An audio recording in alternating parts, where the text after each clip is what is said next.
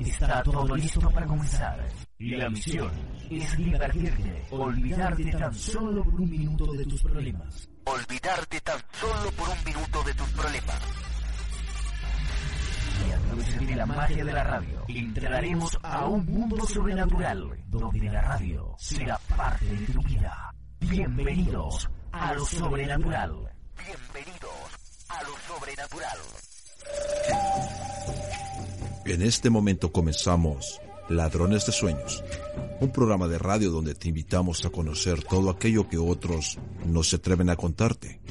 Misterio, historia, espiritualidad, cine, filosofía, lectura y en definitiva, entretenimiento a través de una ventana abierta al universo que te hará cuestionarte muchas de las cosas que hasta ahora consideras normales para ti.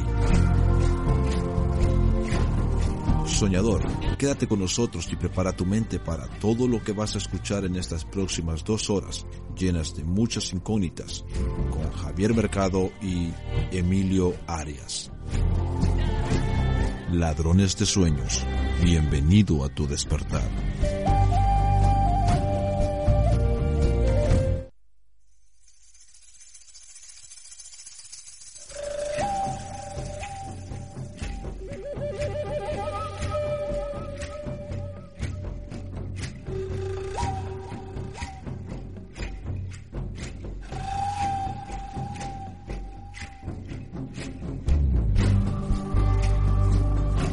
Buenas noches, soñadores. ¿Qué tal? ¿Cómo estamos? Aquí dispuestos un nuevo miércoles en riguroso directo a comenzar un nuevo programa de Ladrones de Sueños a través eh, de Onda Sur Motril y Universal Radio. Contigo los saludos a quien te habla, Javier Mercado. Y como no, una semana más eh, me acompaña mi llanero Emilio Arias, buenas noches. Muy buenas noches, Javier, compañero y sin embargo amigo. Aquí estamos de nuevo otro miércoles más dando la tabarra a, nuestros queridos oyentes, que sin duda eh, son nuestro motor de vida. ¿No estás de acuerdo, Javier? Totalmente. Sin ellos no tendría sentido el programa, ya lo sabes. Esto...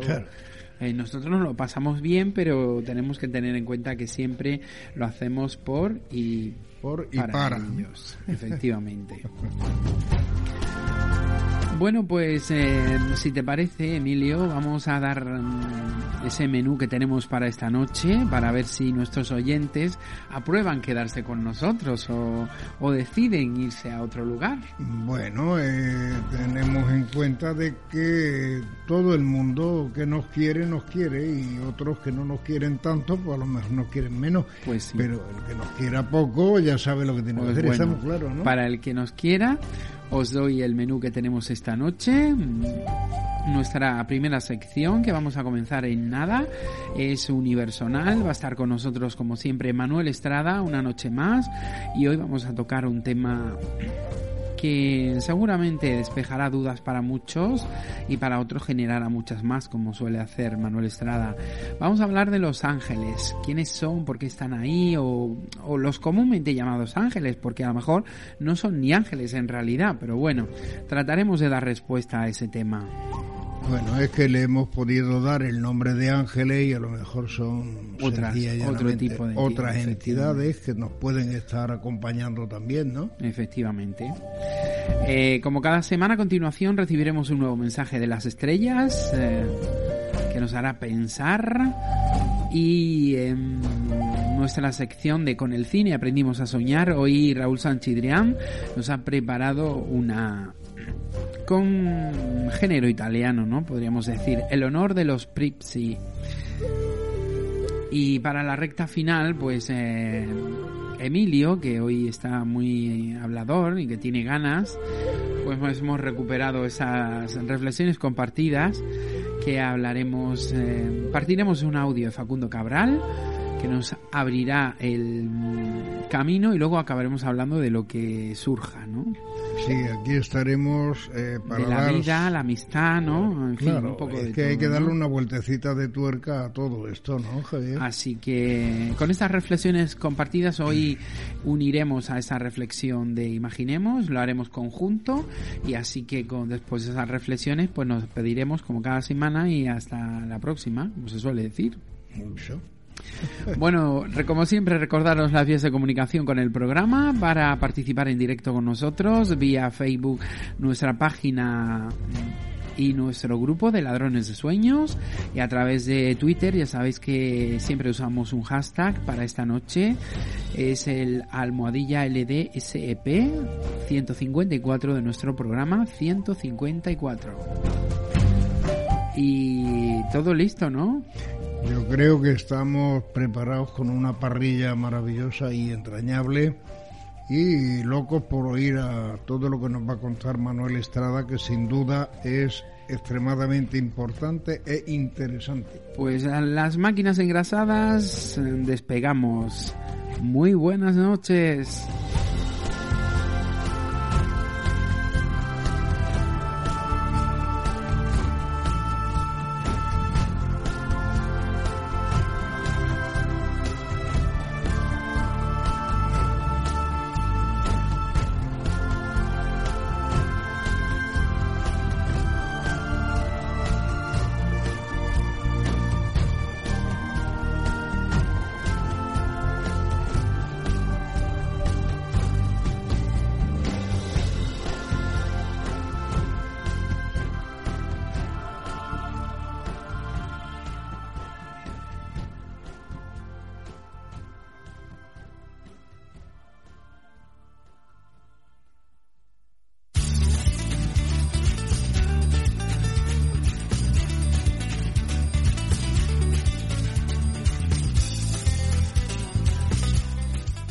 Estás escuchando Ladrones de Sueños con Javier Mercado en Onda Sur Motril.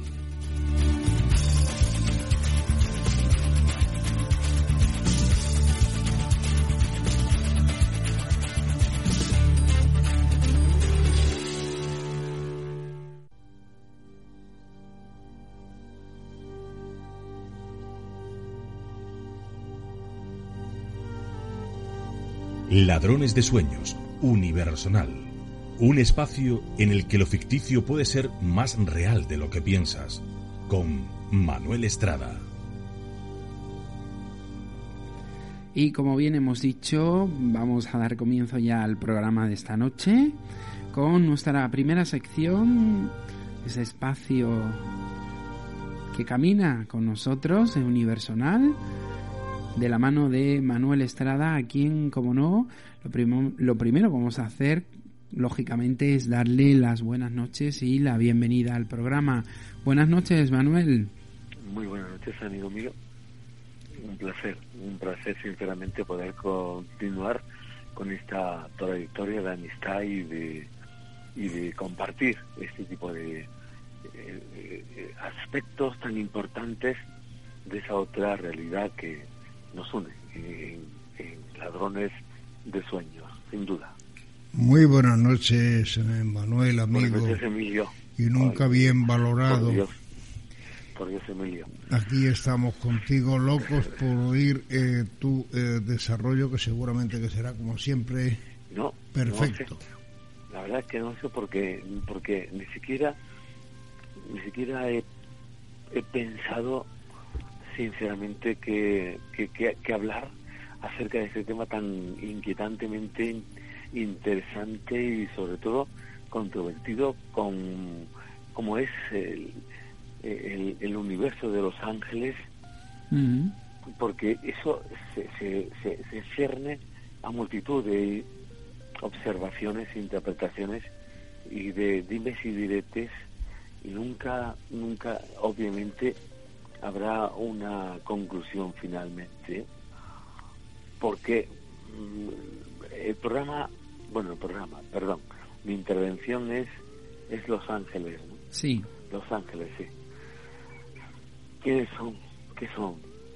Y eso, eh, lo, lo- lo cierto, mira, eh, ha- harían falta multitud de programas y de escenarios donde pudiéramos todos los oyentes hablar de esto de una manera absolutamente, sobre todo respetuosa, ojalá, ojalá, respetuosa porque mm, hay cosas que son reales y existen, aunque nuestra mente no siempre sea capaz de poder observarlas o verlas o captarlas. Nuestra mente, otra cosa muy interesante. Pero los ángeles son reales, existen. Y eso mm, no, no se puede negar. Obviamente hay multitud y, debe de haber multitud de aspectos mm, en esta cuestión que, que deben ser cuestionados, sin duda, por supuesto. Pero, pero existe, mira, hay, hay tantos casos increíbles, verdaderamente bellísimos, bellísimos digo yo. Por ejemplo, no hace mucho, y, podía contar miles, ¿no? Pero voy a solamente compartir uno que quizás incluso os, parez, os parezca familiar ocurrió en Estados Unidos, eh, en una ciudad muy, muy conflictiva y, y, difícil, eh, una celebración entre multitud de estudiantes que iban a ultimar festivamente un periodo de, de, estudios y se, se reunieron en un punto en concreto en la ciudad. Una de, una de las chicas finalmente quería regresar, pero vio que sus amigos estaban bastante indispuestos para tal cometido. Insistió una y otra vez en que la acompañaran o la llevaran a casa, puesto que además había un problema porque desde ese punto hasta su casa tenía que atravesar una zona un tanto conflictiva, muy conflictiva y además una zona donde habitualmente se habían producido más que eh, ciertos episodios delictivos, incluso suicidios asesinatos era un punto muy conflictivo. Finalmente, persona, después de insistir una y otra vez a sus amigos de que le ayudaran para poder regresar, y viendo que no conseguía ningún apoyo, pues decidió irse sola, sabiendo que tenía que atravesar una zona un tanto conflictiva un tanto inquietante, cuando menos. Y se fue, llegando a un punto muy, muy inquietante, un punto donde solían sucederse ese tipo de episodios, ella se adentró en una especie de túnel y vio un personaje al final, un personaje sombrío, que la asustó muchísimo y pensó, ¿me, doy la vuelta o qué hago? Porque evidentemente tal personaje estaba ahí. De repente escuchó una voz en su mente que le dijo, siga adelante. Y siguió. Eh, cuando llegó a la altura de este personaje, el mismo se arrinconó en la pared dejándola pasar. Ella lo hizo y se fue, raudo y veloz, a su casa. Llegó a su domicilio y, bueno, no hubo ningún problema, se durmió. Pero a la mañana siguiente, cuando se vistió y, escuchó las noticias, en las mismas dijeron que esa misma noche en ese lugar había habido un asesinato de una chica. En ese mismo lugar ella se sintió bastante afectada porque pensó, ese es el lugar que yo atravesé. Entonces llamó a la comisaría y dijo, mm, yo viví esta situación hace horas antes de que a esta persona la asesinaran y quizás pueda ayudar. El caso es que detuvieron al personaje y le llamaron finalmente para que diera testimonio en una rueda de reconocimiento. Y la rueda esta de reconocimiento fue muy curiosa porque ella vio a varios personajes finalmente reconoció a aquel que vio. Lo cierto es que cuando reconoció al infractor, al asesino, este después pidió a la policía que preguntara por qué había esta mujer reconocido su persona. Había habido una serie de circunstancias muy curiosas donde finalmente se vio que a ella seguramente la salvaron. Y lo, eso quiere decir en, el fondo que en, en, nuestra realidad continuamente, en nuestra vida, todo, absolutamente todo, está seguramente en manos de seres y de entidades que no conocemos. Pero yo diría, Manuel. Pero hay otra cosa, una cosa, otra cosa que, antes de que me quiero decir, nuestra vida, Emilio, sí. Mm, todos nuestros acontecimientos están, aunque no lo pensamos y no nos damos cuenta, están siempre en manos de seres angelicales absolutamente increíbles. Eh, tenemos que pensar que se nos va de la mente, se nos escapa de nuestra comprensión. Eh, muchas veces nos damos cuenta de que estamos custodiados por entidades angelicales sorprendentes. Lo que pasa es que no, no somos capaces de verlo, de entenderlo, porque normalmente somos muy insensibles o seguramente ciegos inconscientemente desde el punto de vista mental. Lo cierto, querido amigo, es que todos los seres humanos están y estamos custodiados, entre comillas. Si fuéramos capaces de entender esto, nos sorprenderíamos. Mira, mm, nos haría falta, Emilio, Javier, hablar durante muchos días, largo tiempo, acerca de esta realidad tan sorprendente y mágica de cómo es cierto que existen estas entidades.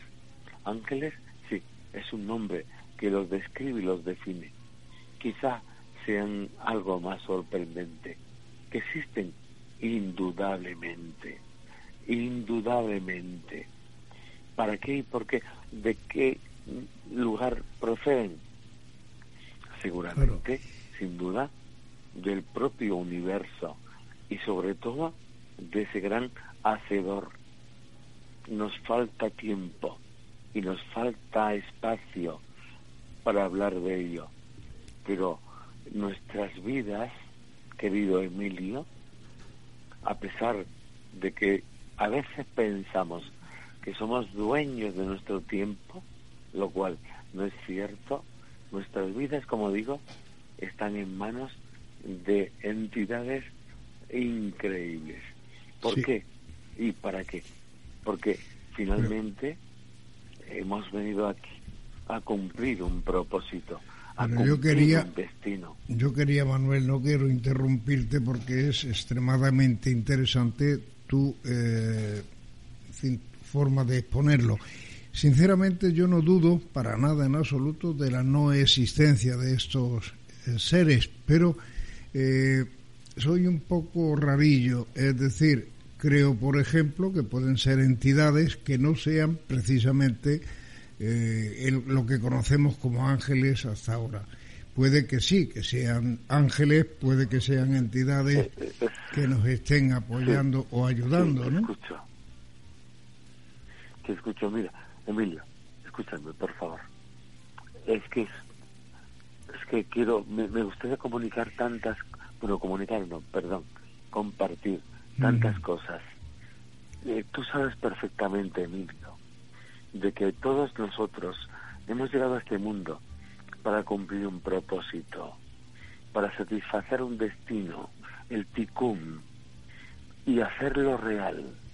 Es decir, cumplir punto a punto el abecedario de nuestra vida, con todas sus letras y matices.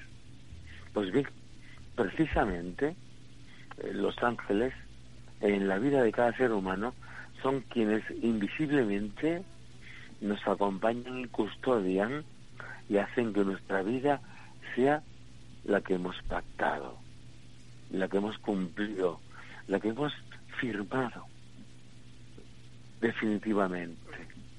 Por lo tanto, entre otras muchas cosas interesantísimas, los ángeles son quienes se mantienen lealmente a nuestro lado para que nuestra vida sea, ocurra, suceda y finalmente se cumpla. Nuestra vida según nuestro ticún, según nuestro destino. Pero quería, quería introducir en esta conversación y me gustaría abrir un, una, un- una línea de diálogo Mm. de temas muy inquietantes. Los ángeles son seres que pueden interceder en nuestra vida, podemos pedirles, podemos ro- rogarles, podemos de alguna manera hacer que los ángeles en nuestra vida puedan cambiar ciertos acontecimientos, ayudarnos, beneficiarnos. Los ángeles pueden de alguna manera cambiar el curso de nuestros acontecimientos y vivencias. Es posible que los ángeles, según ciertas oraciones ritualistas, intercedan en la vida nuestra y de otros seres humanos.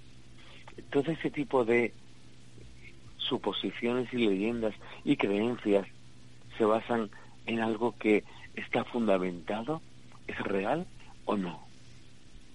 Sin duda, sin duda es real y además tenemos que contar con su ayuda.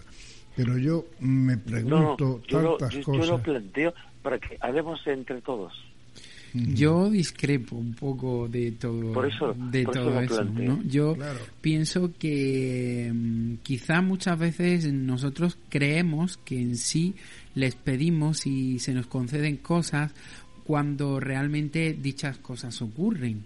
Y, y es quizá nuestra propia mente la que cree que hemos recibido ese, esa ayuda, porque si eh, plan, partimos de que efectivamente venimos aquí con un cometido, con un camino que es nuestro ticún, no tiene sentido que alguien externo pueda influir eh, en eso. nuestro ticún porque lo Exact- alteraría, ¿no? exact- exactamente, exactamente. Y además, y además, si me permitís, eh, en la tradición eh, religiosa, en la tradición católica, por ejemplo, pasajes muy antiguos, ha habido situaciones descritas en la Biblia donde supuestamente ángeles han intercedido en la vida de, de determinados personajes.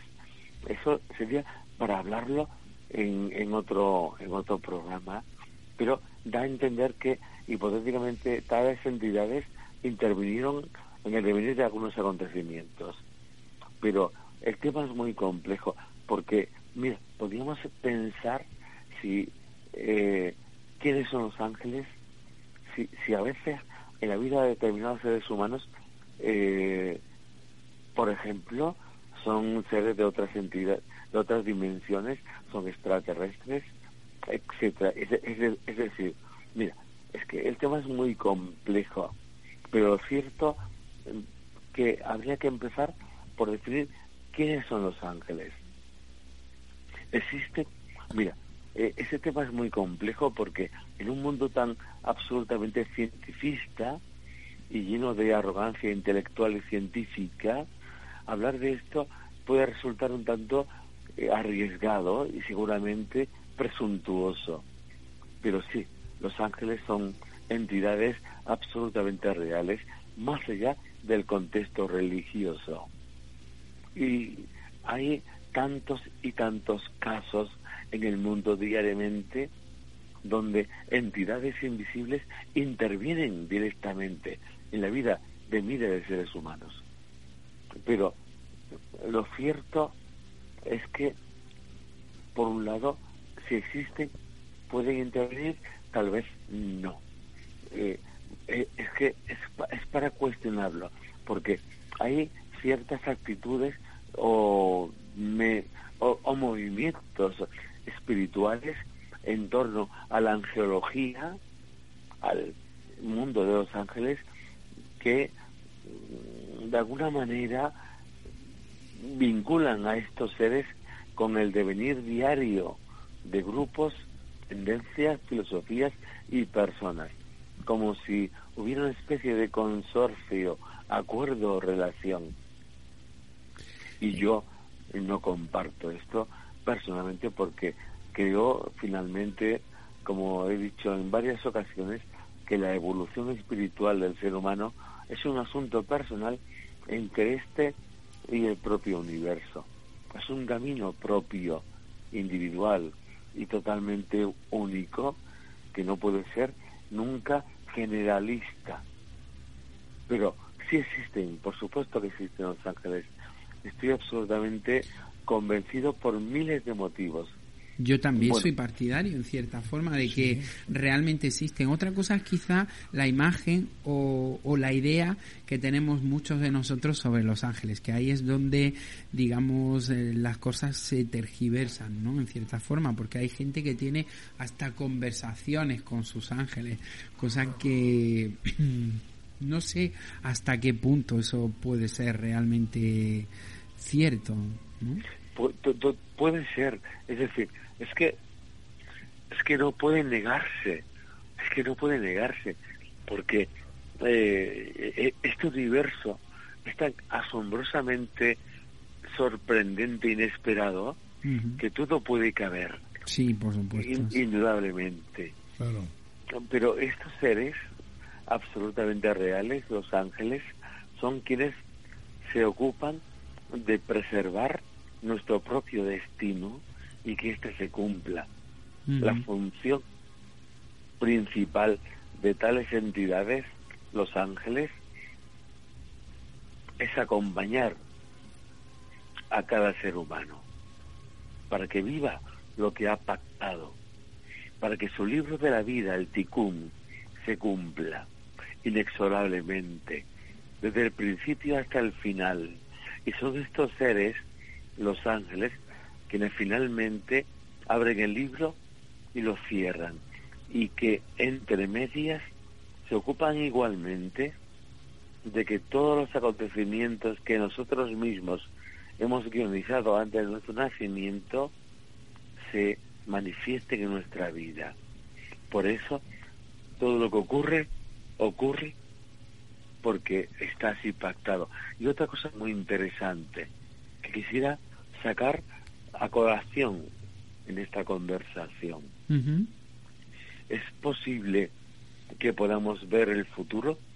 ¿Es posible que podamos ver acontecimientos más o menos proféticos? ¿Existe realmente la clara evidencia? ¿Existe el hecho de que podamos adelantarnos al tiempo? Si, si es verdad que existe el destino, que nosotros estamos comprometidos con el libro de la vida, el ticum, nuestro destino, y que estos seres angelicales tienen como misión preservar nuestro destino, para que no lo descubramos antes de tiempo. ¿Existe la clarividencia?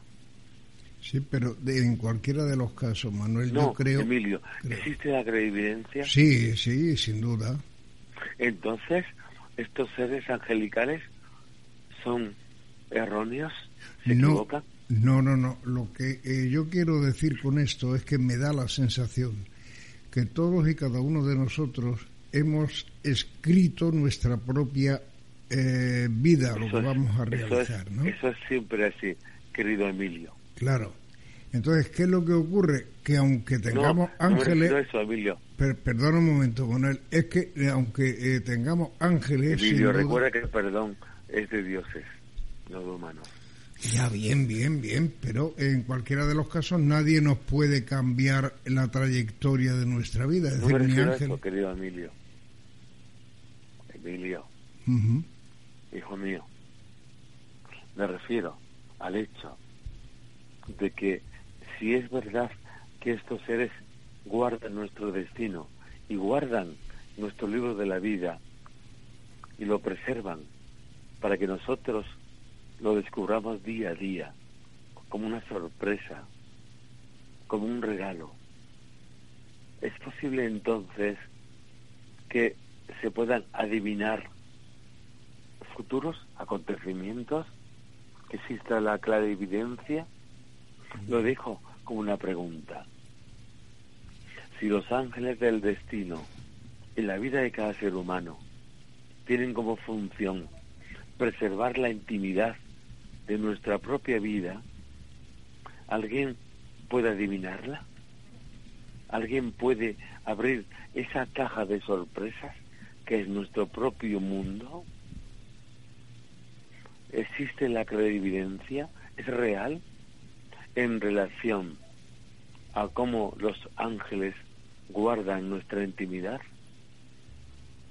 Entiendo. Eso es una Sí, entiendo yo quizá que podríamos entender la clarividencia en cierta forma no porque adivines el futuro de alguien en realidad, sino simplemente porque conectes con ese ya camino ese libro que ya está escrito, o sea que más que adivines lo que le va a ocurrir, sino simplemente que tengas la capacidad de conectar con esa información y la interpretes como que estás adivinando el futuro. Pero lo cierto, querido, querido Javier, querido Emilio, es que los ángeles son reales, Sí, más no de lo que duda. pensamos. Y voy a decir dos cosas un tanto incómodas. Primero, los ángeles son la última salvaguarda de Dios en el mundo. Es decir, son como una especie de flotilla de entidades que están aquí para tratar de ayudar al mundo y sobre todo de comunicar al mundo con la divinidad. Pero hay otra cosa muy interesante, que los ángeles, estas entidades, están aquí para sorber, sorber la humanidad, vivirla, experimentarla, comerla, sentirla, devorarla, experimentarla, como digo. Este mundo, nuestro mundo, no me gustaría que nos despidiéramos sin saber esto. Este mundo es especial. Nuestro mundo es únicamente y único, únicamente diferente, pero sobre todo es un mundo tremendamente interesante porque, mira, hoy eh, estaba, mientras caminaba a mediodía, pensando, cuando observaba a las personas, pensaba, son todos especialmente interesantes. Es- los, los seres humanos somos interesantes, muy interesantes, sinceramente. Eh, somos bellísimos, sinceramente. Somos especialmente atractivos, sinceramente. Todos. Sinceramente. Pero muy interesantes. Y, y, yo me dado cuenta de eso y de cómo los ángeles tienen que estar aquí porque no pueden de otra forma conocer esta belleza que hay aquí, implícita en la tierra. Los ángeles existen porque sí, porque Dios no puede de otro modo acercarse al ser humano, sino es a través de ellos. Manuel, te he trasladado una pregunta que nos llega a través de las redes. Eh, nos dicen si no pueden interferir, ¿cómo nos guían en nuestro ticún? Nos guían de una forma, nos guían de una forma absolutamente, si, nos guían, querido amigo, de una forma sinuosa, nos guían de una forma absolutamente ensoñada, nos guían a través de las propias intuiciones que despiertan en cada mente ciertas intuiciones mm, veraces, es decir, no pueden ni deben tampoco, obviamente, hacerlo de un modo directo.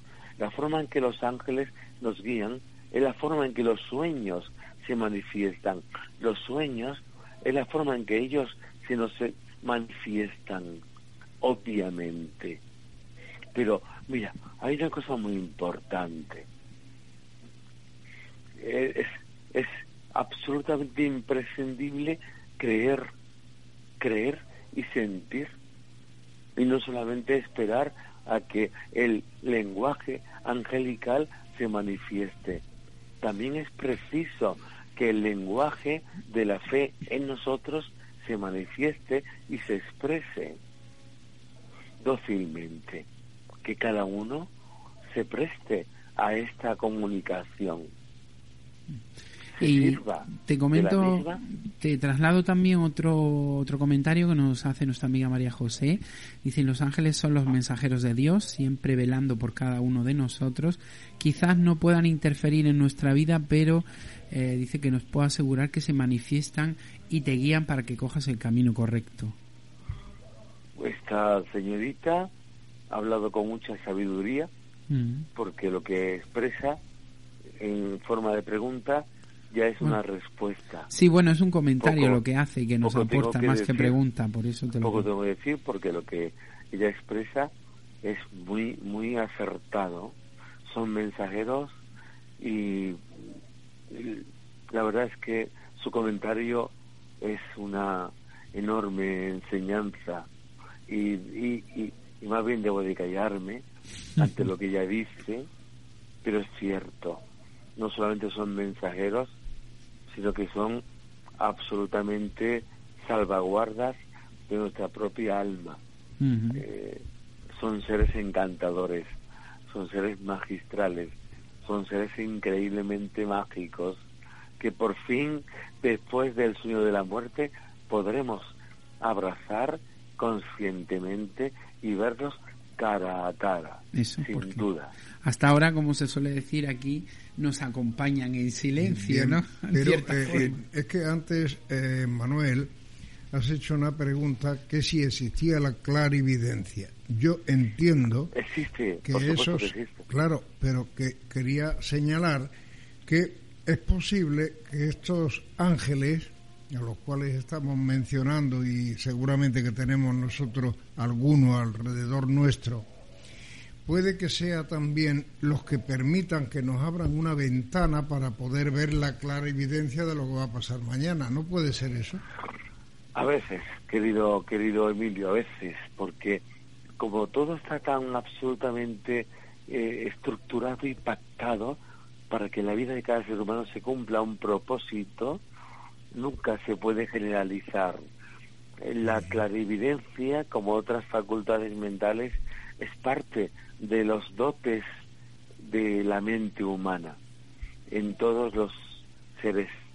Pero a veces esta se expresa cuando cumple un propósito universal.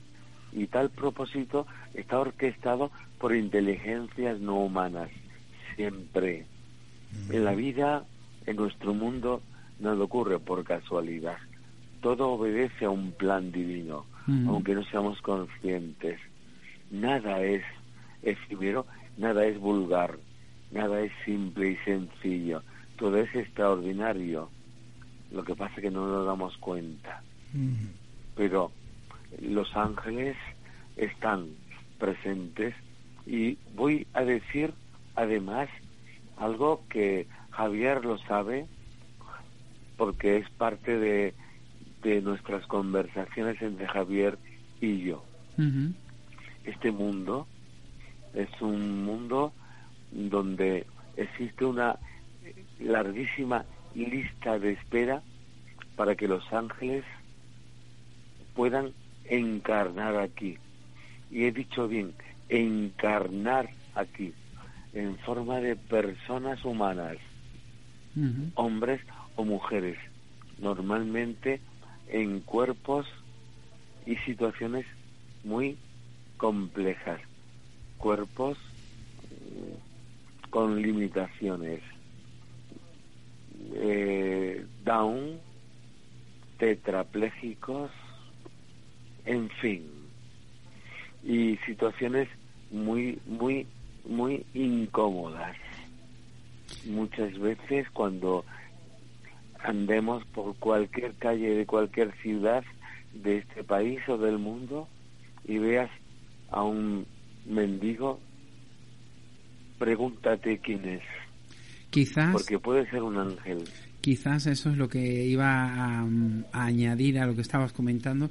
Quizás eso sea lo más cerca que humanamente aquí podremos estar eh, de un ángel realmente. ¿no? Es que eh, es que sería tan interesante Javier hablar de esto pero tendrá que ser universal tendrá que ser eh, en próximas ediciones porque como siempre ¿por qué, porque este mundo respecto del universo es tan interesante porque aquí están llegando continuamente eh, seres extraterrestres entidades divinas en forma de humanos para aprender de esta tierra para beber esta tierra para beber este mundo para poder experimentar la humanidad es tan interesante esa cuestión. Algo tendrá, algo tendrá. Que, que, que, en cualquier esquina hay un ángel en forma de mendigo o en mm. forma de ser down. Es que es algo tan absolutamente eh, emocionante. No quiero, no, quiero despedirte sin antes eh, pues que aproveches la ocasión para invitar a nuestros oyentes a esa próxima charla que hay de Universonal este, este próximo sábado, ¿ves? este próximo sábado 8 de febrero a las 6 de la tarde, lo voy a recordar yo, aprovecho, en Herrera, en el mercado municipal, municipal, en la sala de cristal en la segunda planta, mente, emociones y enfermedad, un tema que... Sí, sí, estáis todos invitados, aunque no, yo, voy a intentar ir yo también, pero... Sí, bueno, aprovecha si puedes, va y, y si no, pues ya ya se charlará seguramente allí con la gente que nos acompaña. Pero que eh, me gustaría hacer una, Cosa, una cosa muy importante. Sí. Que de verdad que el mundo este es maravilloso en el fondo. La vida es maravillosa y, y, y, el ser humano es increíble.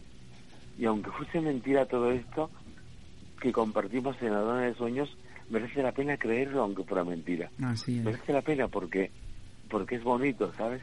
Pero quisiera, quisiera, Manuel, si me permites un momentín, eh, Cristo dijo, cuando des una limosna a un pobre, a mí me la estás dando. Cuando visitas a un preso en la cárcel, a mí me estás visitando. Sí, cierto.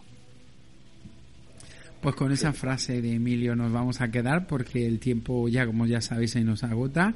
Manuel, como siempre, muchísimas gracias por, como siempre hemos dicho, acercarnos, aunque sea de pasada, a este tema tan interesante y esperamos en futuras ocasiones poder. Sí, aquí. Eso es, lo más importante. un, abrazo, un abrazo muy grande, Manuel. Buenas noches. Buenas noches. Buenas noches.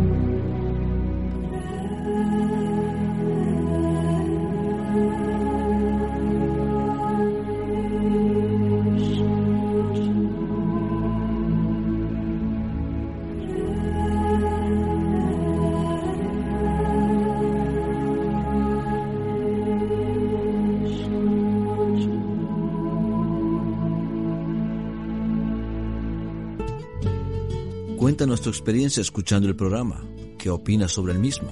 ¿Qué te inquieta o qué te gustaría que tratásemos? Y sobre todo, no te pierdas nada del programa y las interesantes noticias que recopilamos en nuestra web de ladronesdesueños.es. Ladrones de Sueños. Bienvenido a tu despertar.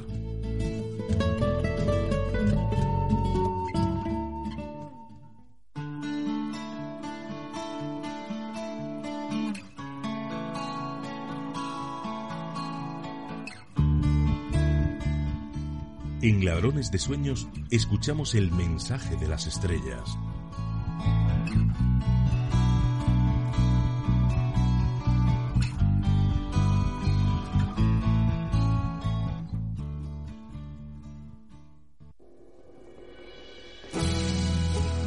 Les saludamos y les acompañamos en este proceso evolutivo que todos estamos pasando en nuestros mundos.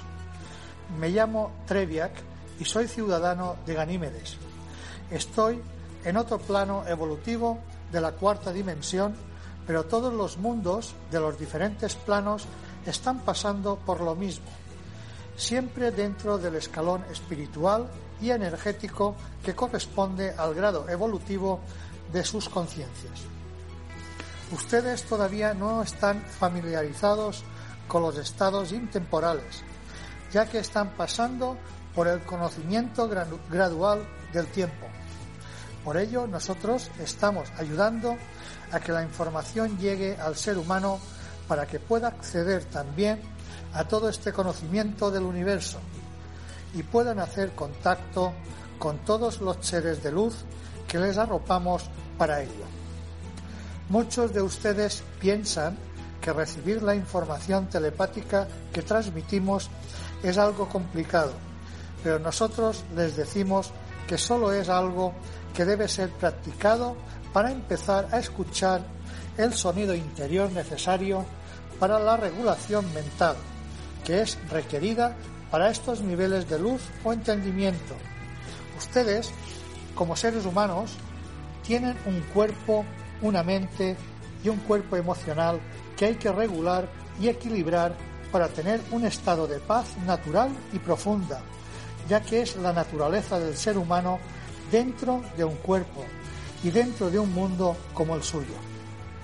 Muchos de ustedes están buscando respuestas para su mente y no para su corazón, ya que el corazón también tiene mente, no lo olviden. Nada hay fuera de la mente del Creador Supremo.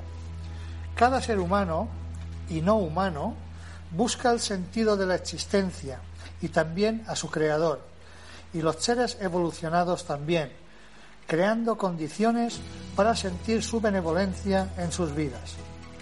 Ustedes piensan que solo viven esa vida y que al morir no hay nada más. Esto hace que sus pensamientos y creencias sean incompletas y estimulen a su ADN a programar una edad para morir o trascender su cuerpo físico. Muchos de ustedes han llegado al planeta con mentes más evolucionadas y son los que están abriendo las memorias del pasado para conocer el presente y encauzar el futuro para su descendencia. Van a vivir y a ver muchos cambios en su planeta. Y esos cambios pasan por el funcionamiento económico, el cambio de sistema, también van a cambiar los hábitos de su alimentación, serán más saludables y van a establecer un cambio de horario solar para administrar la energía y también van a sentir con más fuerza la ternura del planeta Tierra. En su mundo hay mundos primitivos que todavía están ejerciendo su poder por medio de las guerras y las creencias religiosas. Estos mundos serán neutralizados por las corrientes de las grandes potencias de su mundo, queda mucho por recorrer hasta llegar al umbral del conocimiento y la responsabilidad global para la convivencia en paz y en amor. Muchos hablan del contacto masivo y abierto con nosotros y con nuestras naves, pero todavía no es momento de ese contacto. Primero se deben dar ciertas condiciones y ciertos cambios en las mentes humanas para poder entender lo que significa ser ciudadano del mundo y ser guardián de los registros de las humanidades y culturas también ancestrales que forman parte de la civilización de la Tierra.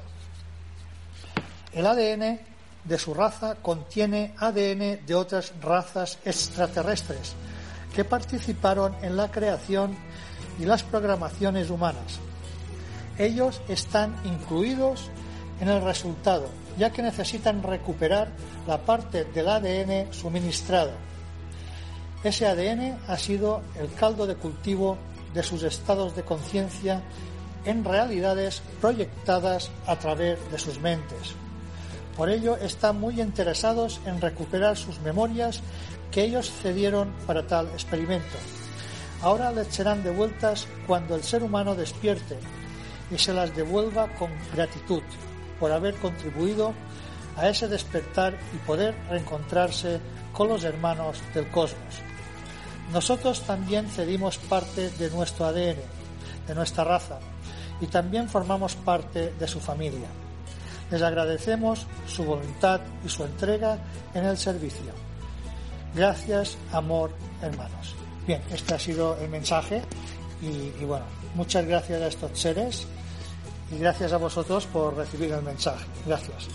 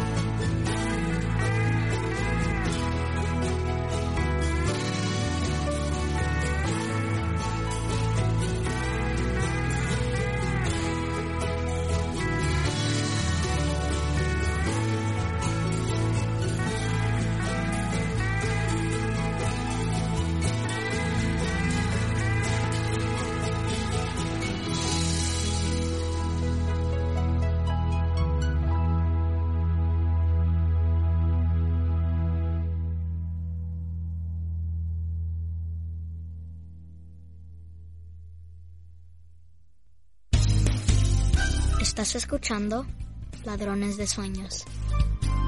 You are now hearing Dream Thieves. Ladrones de Sueños.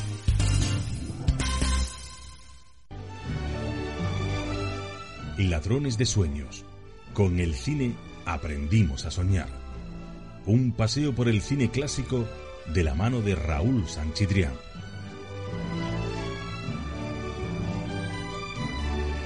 Y llegó nuestro momento con el cine con el cual aprendimos a soñar, lógicamente.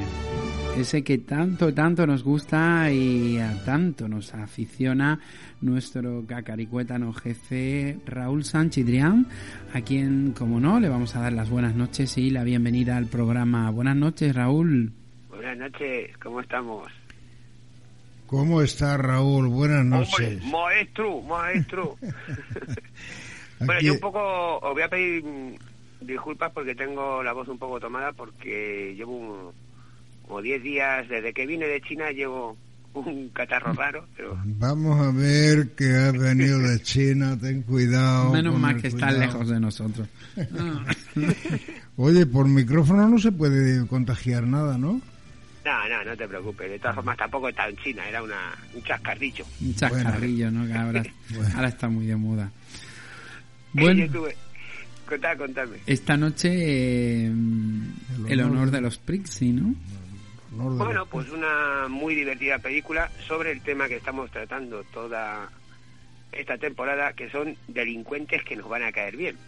Y nos van a caer muy bien. Sobre todo él y bueno, ella también lleva su parte simpática en la película. O sea que son eh, malos pero con gracia, ¿no? Sí, sí, porque además son bueno, un par de asesinos, pero desalmados, ¿no? en cualquier familia hay un montón. Claro, sobre todo en este tipo de familias mafiosas. bueno, la película fue dirigida por John Huston en 1985 considerar así como muy en serio, pues bueno, es un drama romántico, una comedia negra, un thriller criminal, pero en realidad lo que es es una gran gamberrada de un señor que ya tenía 79 años cuando la rodó y ojo que es una de sus grandes películas. Lo que pasa es que al ser tono de comedia mm, la gente la, la crítica la tiene como una obra menor, pero para nada, ¿eh?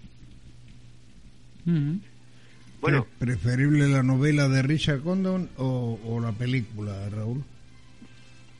Oh, es que el lenguaje, mira, no se puede comparar. Yo lo digo, yo porque me dicen que es mejor la novela o la película, es que no hay comparación porque el lenguaje cinematográfico es uno y el lenguaje literario es otro.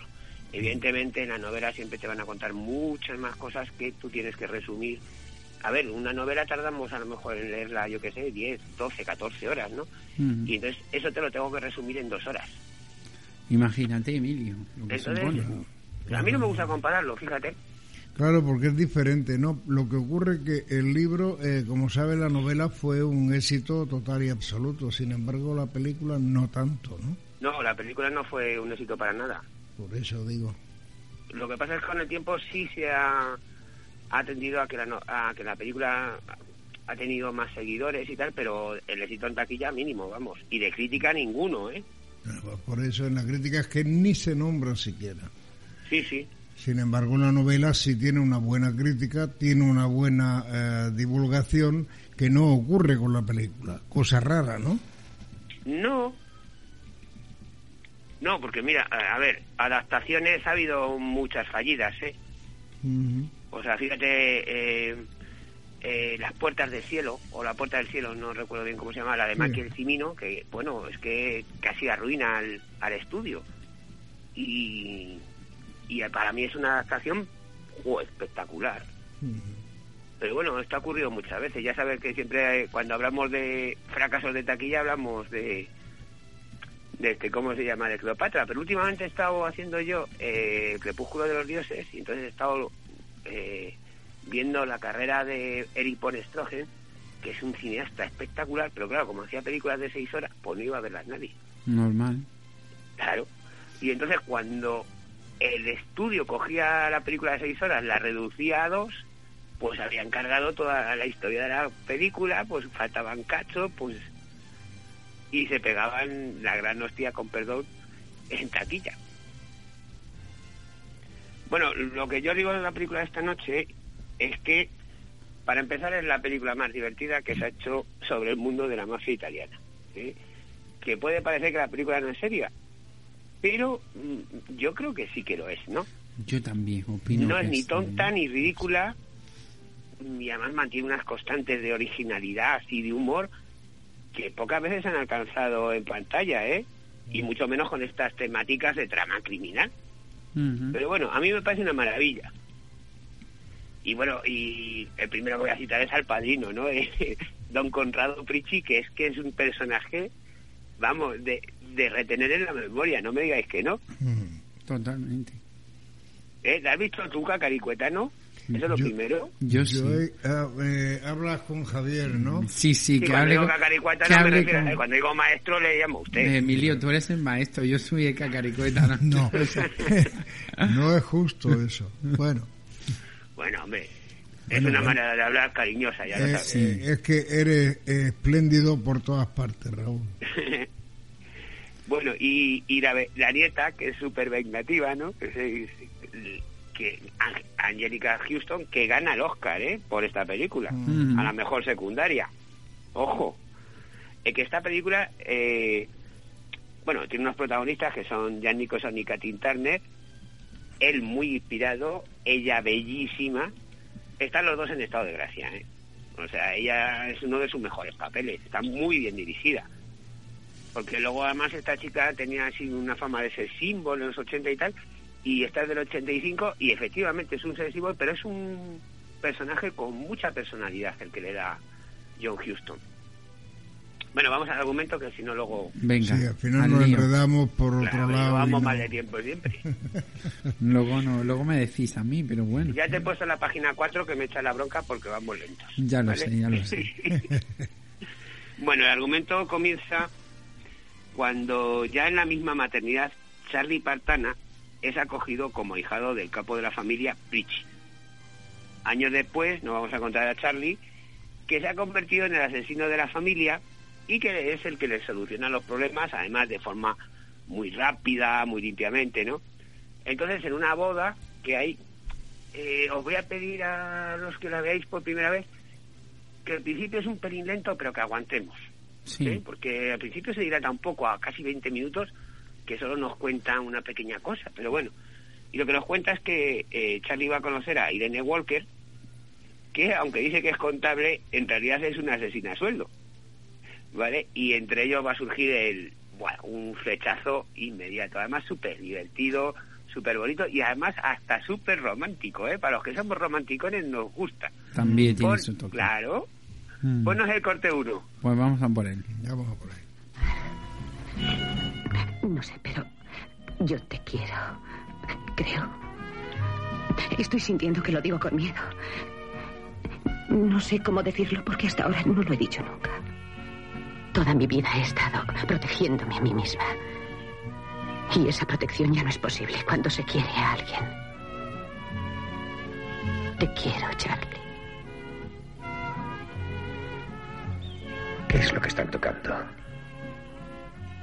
Es noche de ronda. No lo olvidaré nunca.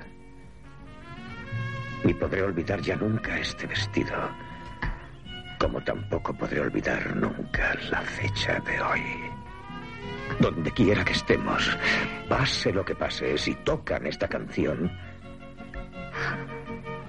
será nuestra canción. Ahí quedaba ese corte 1 espectacular eh, Nicholson en esta película, ¿verdad? Y espectacular el señor que le dobla, ¿eh? Jolín, qué bien, macho. Yo he visto las dos versiones, pero bueno, eso ya sabéis que las veo yo siempre. Total. Y me gustan casi más la española que la otra. O sea, que fijaros. Bueno, pues seguimos con el argumento. Sí. Eh, poco después, en uno de sus casinos, un carjero pues ha burlado a los Pritchie y entonces ha fugado con la pasta a California. Para solucionarlo, pues recurren a Charlie, que viaja allí y lo ejecuta. Y entonces, como no encuentran los 700 mil dólares que les habían estafado, pues decide esperar a la señora Schieler para sonsacarle dónde está el dinero. Y ahora vamos al corte 2, que tenemos la primera sorpresa de la peli. Vamos a por ahí. ¿Tú, la mujer de Marcy? ¿Estás casada con Heller?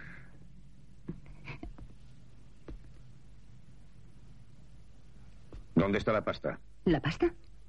Nada de bromas. Dime dónde está el dinero por el que Marshy mató a Louis. Charlie, te juro que no sé a qué te refieres. Me has dejado con la boca abierta. ¿Dónde está Margie? Muerto, en el maletero de su coche. ¡Oh! Deja ya de fingir. Dime dónde está el dinero que tu marido y Louis Paro robaron a los Pritch en Las Vegas. Tal vez. Es posible que sepa dónde puede estar. Él tenía una bolsa de viaje. Voy a enseñártela. Ahí quedaba ese corte 2. Claro, pues resulta que aquí nos encontramos con que resulta que Irene Walker es la mujer del cajero. Y entonces, bueno, ¿os habéis dado cuenta cómo cambia él eh, de registro de mm, cariño y tal, yo no sé qué, a implacable asesino de ah, una voz ahí, total. Es que deja ahí un huequecito, es muy inteligente el director, para que él cambie totalmente. Pues luego cuando veáis las imágenes, el cambio de la cara, es que Nicholson está brutal en esta película, ¿eh? Sí. El cambio de la cara de él es increíble, ¿eh? Bueno, además cuando él vuelve, pues eh, su padre le cuenta que es que él sigue pensando que ella es una señora normal y tal, pero su padre le cuenta que la han utilizado a Irene para librarse de un competidor, eh, un tal Salet Turbino, y entonces Charlie cae en un mar de dudas y no sabe qué hacer. Y se va a ver a la nieta del don, que era su exnovia. Y vamos al corte 3. Pues vamos a por él. La conocí en una iglesia. Un flechazo. Comprendí que era la mujer para mí. Nos hicieron una estafa en Las Vegas. Eh, yo fui a buscar al estafador y resultó que ella era su mujer. ¿Te imaginas? No tenía ni idea. Y de pronto papá anoche me dijo que ella fuera contratada para matar a Necturdino. Pero es igual. La quiero, May. La quiero. ¿Y qué hago? ¿Me caso? ¿La mato? ¿Qué debo hacer? Cásate con ella. Tal vez sea una ladrona y una asesina, pero puede que sea una buena mujer en otros aspectos. ¿Qué hacemos con ella? ¿Qué hacemos? Tal vez sea una ladrona y una asesina, pero puede que sea una buena mujer. bueno, esta es May Rose Pritchie, ¿no? Nieta del capo y que era, como hemos dicho, antigua novia de Charlie, y le va a aconsejar, claro, que se case. Y así lo va a hacer Charlie. Y la duda, y la duda que tiene Raúl dice, ¿me caso o la, La mato? mato. claro, es que es el fondo de la película es muy bueno, ¿no? Pero también, cuidado que es una tragicomedia, ¿eh? Ya. Que hay que entender la película porque la película tiene un tono muy jocoso, pero tiene su parte trágica, ¿eh? O sea, y una parte final que no vamos a contar, Sí, pues muy, todo. muy interesante. Bueno, pues Charlie se va a casar y nada más celebrarse la boda, pues llegan los Pichi y tienen un banquero por ahí que es un, un piratilla y le van a encargar el secuestro. Y Charlie dice, bueno, pues que me ayude Irene, ¿no? Y aquí vamos al corte 4. Pues vamos a ver ese corte 4. He pedido al señor Komsky que acudiera aquí hoy para que os cuente personalmente qué es lo que está ocurriendo. El presidente del banco, Robert Finley, está robando al banco a base de hacer eh, eh, cambios de moneda ilegales. Si esta situación continúa, nos iremos a la bancarrota antes de un año. Gracias, señor Komsky. Puede retirarse. Hay hombres que sufren mucho cuando se les quita la vida. La vida para ellos es lo más valioso. Para los Filargi, lo más valioso es el dinero. Le dejaremos con vida, pero sin dinero ni forma de obtenerlo. Casi nada, ¿no? Casi nada. El, el padrino es, es que fantástico. ¿eh? Bueno, no descipamos más. A partir de Sí. ahora hay que ver la película porque la película se va a complicar, va a tener muchos giros y es una maravilla. Y hay que verla. Hay que verla. Aquí no te vamos a contar el final, no.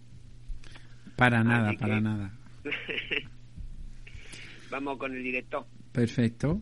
Bueno, eh, John Houston, que yo últimamente oía a la gente decir Haston, pero el otro día oí, oí a Alan Alda decir en una presentación de unos Oscars John Houston, así que lo vamos a llamar Houston, ¿vale? Pues obtuvo el Globo de Oro y estuvo nominado al Oscar por esta película. Ojo, ya vemos que no es una película menor, porque era cuando la época esa que decimos que todavía no había este mamoneo en, en los Oscars.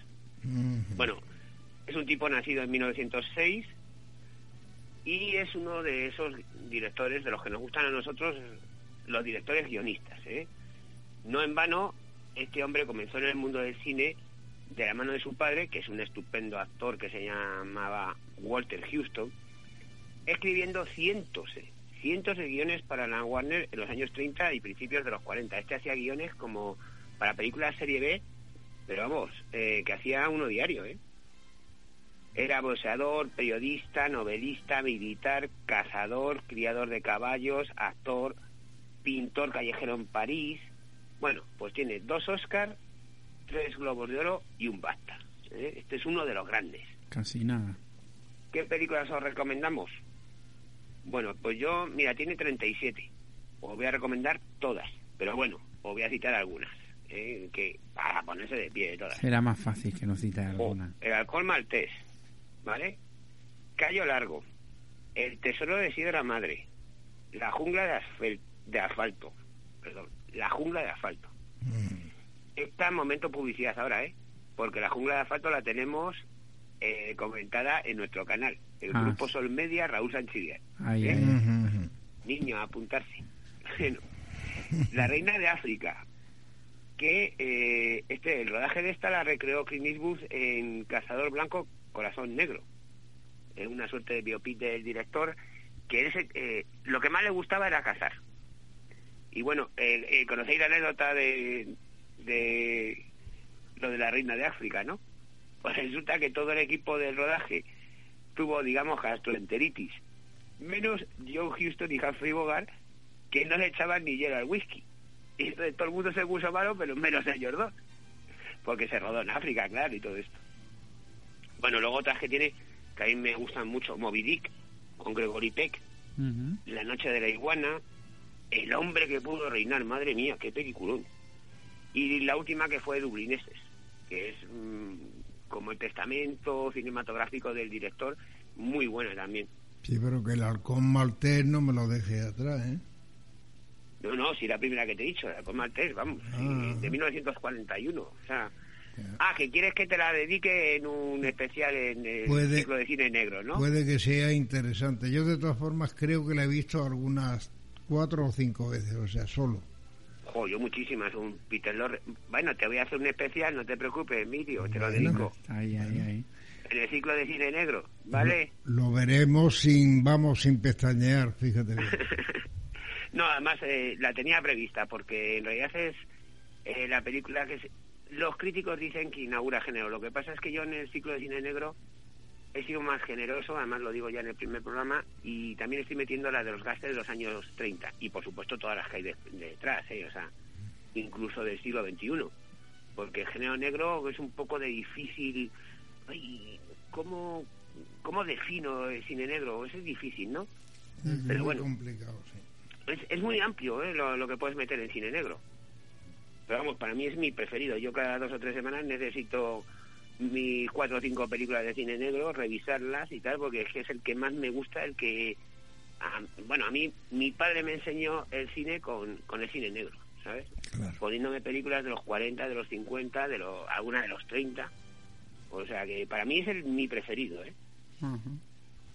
De gente malota, de, de detectives, de policías, de chantajistas es muy importante. En casi todo el cine negro, eh, que falte un chantajista en la película es difícil. ¿eh? bueno, pues eh, este es un director un poco minusvalorado, ¿no? Y sobre todo por la crítica, especialmente la, norteamericana.